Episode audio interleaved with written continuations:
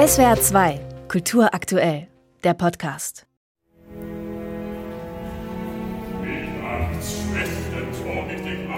Wotan ist der große Donnerer und sorgt für schlechtes Wetter. In Richard Wagners Wahlküre zieht er mit mächtigem Gewittersturm auf. Für Benedikt von Peter ist der oberste Gott in seiner Inszenierung des ersten Tags aus Der Ring des Nibelungen am Theater Basel vor allem das gewalttätig wütende Familienoberhaupt. Es geht um die Demontage des Patriarchen. Nathan Burke verkörpert ihn entsprechend. Hier wird stimmlich gewütet, gebellt, zumeist im Sprechton, der nur gelegentlich das Gesangliche streift. Aus Unvermögen oder aus Gründen des Konzepts sei dahingestellt. Die Einseitigkeit der Darstellung des ursprünglich komplexen Charakters verfehlt damit aber auch die tragische Fallhöhe. Die kann es nicht geben, weil Wotan von Anfang an als großer Manipulator und hinterlistiger Strippenzieher gezeigt wird. Das von ihm als anarchische Hoffnung gezeugte Zwillingspaar Siegmund und Sieglinde samt Kind Siegfried ist in Basel bereits im Rheingold dabei. Auch in der Wahlküre geistert der Kleine wieder durch Wotans Wahlhall im trüb ausgeleuchteten Bühnenbild von Natascha von Steiger.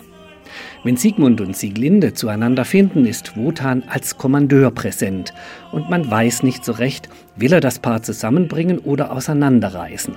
Wohl letzteres, denn zum orgasmischen ersten Aktschluss werden die beiden durch das übrige Wahlhallgelichter getrennt. Damit fällt auch Wagners sinnlich-erotische Feier des Geschwisterinzests als Revolte flach.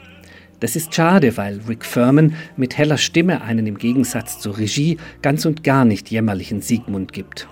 Die Sieglinde der Therese Kronthaler ist mit wabernder Stimme allerdings keine angemessen besetzte Partnerin. Wotans Aufklärung seiner Selbsttäuschungen durch Gattin Fricka als Moralhüterin der Zwangsehe von Sieglinde und Hunding macht hier keinen Sinn mehr. Alle haben ja bereits erlebt, wie Wotan den angeblich freien Menschen manipuliert.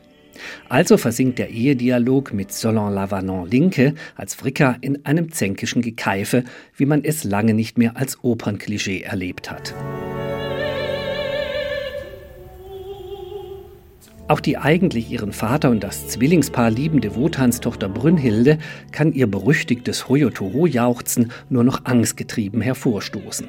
Trine Möller singt gut, für die Wandlung der Tochter zur visionär liebenden Frau fehlt aber das Ausdrucksvolumen. Was am Anfang noch überinszeniert wirkt, ist danach langweilig. Wotan schlachtet alle ab, Siegmund, Hunding und zu guter Letzt auch noch Sieglinde. Brünnhilde wird im Rohbau zum Strafschlaf abgelegt, wo sie dann auf den sie erweckenden Helden warten soll.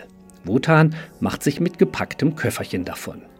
Und dann umgeht Brünnhilde die läppischen Flämmchen des Feuerzaubers, um den übrig gebliebenen Siegfried an den aus einem Loch kriechenden Zwerg Mime weiterzureichen. Fortsetzung folgt.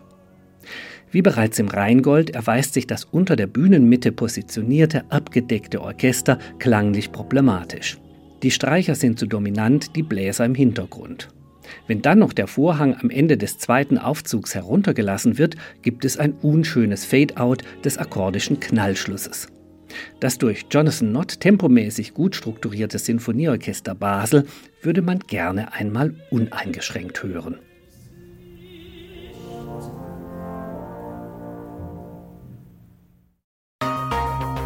SWR 2 Kultur aktuell. Überall, wo es Podcasts gibt.